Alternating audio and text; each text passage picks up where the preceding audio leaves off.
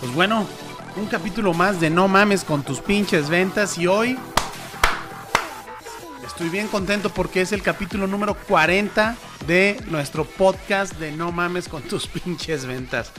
Y la verdad que estoy muy, muy, muy, muy contento porque eh, cuando inicié el tema del podcast, pues la idea fundamental era dar eh, contenido de valor de una manera distinta, eh, muy relajada y sobre todo pues con algo de toque de sátira y picardía de, las cosas que suceden en el día a día de los vendedores y de los errores que nos podemos topar como vendedores y dar ese consejo o ese, eh, a lo mejor esa anécdota que les pueda ayudar, que si bien todos aprendemos todo el tiempo, eh, el hecho de estar desde, desde muy joven eh, en la parte de las ventas, pues te da esa esa sensibilidad de cómo debes de, de tratar a la gente y, también, ¿por qué no decirlo? El tema de mantenerse actualizado, ¿no? Leer libros de, expertos en ventas también me ayuda mucho a, mantenerme actualizado, a entender mejor al cliente y uno no deja de aprender, ¿no? Y este espacio, pues es eh, para compartir con todos ustedes de una manera distinta la información que tiene que ver con el tema de las ventas, con el marketing y que puedes aplicar eh, de manera inmediata en tu negocio y que a lo mejor a través de ejemplos muy eh, vívidos o ejemplos este, personales o ejemplos de otras personas o incluso la sátira o a veces hasta el tono burlesco te ayude a, entender más fácil el concepto o incluso a recordarlo de una manera más simple. Porque ah, digo todos sabemos que el tema de, poder asociar el conocimiento con algo que, te ayude a, memorarlo este, o a recordarlo, perdón, de mejor forma, pues hace que se te quede más en la cabeza, ¿no? Como ese de esa técnica, no sé si ustedes la utilizaron cuando estaban chiquitos que, había que estudiar e incluso machetear las cosas, pues era con una tonadita o con una canción o con una cantadita y lo repetías este, en el examen, ¿no? la cantadita, ¿no?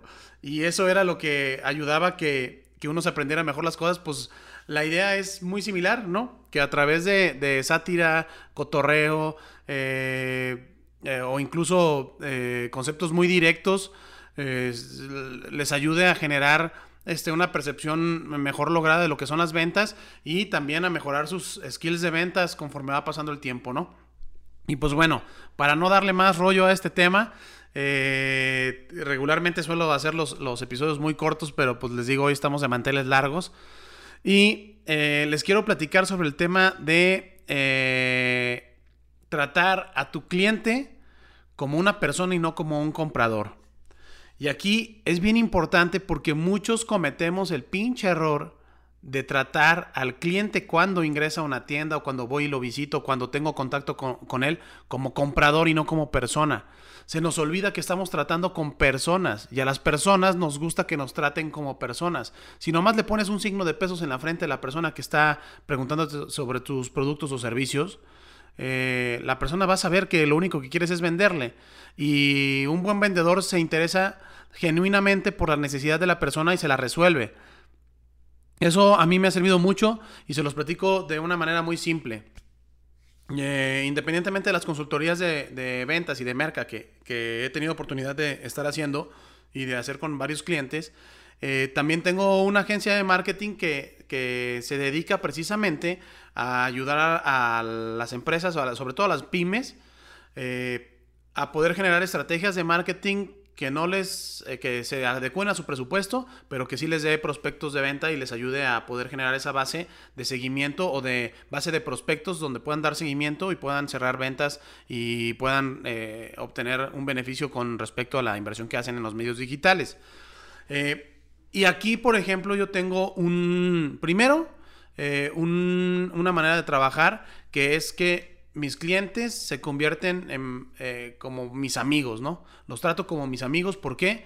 Porque si confían en mí eh, y yo confío en ellos, así es recíproco, ellos confían en mí en mi trabajo y yo confío en ellos que me van a pagar, ¿no? Entonces, la confianza es, es, fundamental y el trato también es fundamental. Para mí, hacer negocios con personas y volver poco a poco por ver poco a poco, este, incluso convertir a mis clientes como amigos, en amistades, que regularmente suelo hacerlo, eh, y tener una larga eh, relación tanto comercial como personal, o incluso terminar la relación comercial y seguir con una relación personal, eh, hace que ellos sientan que estoy realmente interesado en su producto o servicio o en su empresa, que mi interés es, es genuino. Y aparte la ética, ¿no? Yo no trabajo con empresas del mismo giro. Por ejemplo, y me acaba de pasar hace muy poquitos días, donde me habló una persona muy interesada por los servicios, lo cual estoy bien agradecido y valoro un chingo, pero... Eh, y me dijo, ¿sabes qué? Es que me dedico a esto. Eh, eh, y era la misma industria a la que yo le trabajo a un cliente desde hace casi dos años. Entonces, pues éticamente no es lo mejor aceptar darle servicio a los dos estando en el mismo lugar, teniendo los mismos clientes potenciales o el mismo mercado potencial este, y que se dedican a lo mismo. Este, la verdad, eso es falta de ética y es nomás ver un signo de pesos en la persona. Y para esto, pues hay que ser eh, muy honesto y comentarle al prospecto que no se puede. Eh, se lo comenté a mi cliente, obviamente mi cliente estuvo contento por hacer ese movimiento, pero más que hacerlo de manera interesada, lo tienes que hacer eh, por convicción personal. Y debes de entender que tu producto o servicio debe de ser lo, lo suficientemente bueno para darle un plus al cliente y que si no lo es así, lo estás estafando y estafar no es de amigos y no es de personas este, éticas. Entonces, esa parte es bien importante porque está lleno el mercado de vendedores que por vender o sobreinventarían al cliente o lo saturan o le venden algo que no tiene que, ver con lo que ellos están necesitando. Por ejemplo, si el cliente llega con una necesidad, a veces el vendedor lo enrolla y le ofrece otra cosa y se lo vende. ¿Y qué pasa? Pues el cliente se queda sin resolver su necesidad. Entonces, eh, pues la verdad eso es eh, una mamada, porque te quedas con el dinero del cliente y el cliente no recibe ningún beneficio a cambio. Este, entonces ese tipo de vendedores la verdad no funcionan. No puedes tú andar por la vida estafando gente y vendiendo cosas que no son. Debes de tener la entereza de poderle decir al cliente, sabes que yo soy, yo no soy la solución que tú estás buscando. Incluso recomendarle, porque al cliente que me buscó le recomendé la agencia de un amigo mío, eh, o de unos amigos míos, perdón, para que ellos le hicieran el trabajo. Ya será cuestión de ellos de que lo convenzan o no. Pero eh, sí debes de ser, eh, debes de estar enfocado a ayudar al cliente, tratarlo como persona. Ayudarlo a veces no te va a dejar dinero, eso es un hecho, ¿no? Y está la filosofía que dice este eh, Gran Cardone del dar, dar y dar, que a final de cuentas es real. O sea, si tú estás dispuesto a dar y a dar y a dar sin esperar nada a cambio, la retribución de la venta viene sola. La retribución viene sola. ¿Por qué? Porque el cliente va a confiar en ti. Eh, y te lo digo como un ejemplo también claro, este, y que de que no lo debes de usar para manipular personas. Ojo, no es manipulación, sino es un interés genuino, lo vuelvo a repetir, cabrón. No te aproveches de las herramientas para hacer chingaderas. Haz las cosas bien, porque tarde que temprano este, como dicen en mi pueblo, la mierda siempre flota. siempre va a salir a flote. Entonces, compórtate como, como un profesional ético y, como lo decía un profesor, la ética es un negocio a largo plazo y estoy totalmente de acuerdo y yo lo he vivido. Entonces, eh, lo que yo te comento no es para manipular personas, sino es para eh, mostrar el interés genuino con el cliente y poder ganarte su confianza. Que entienda que tú eres una persona confiable y que él puede confiar en ti.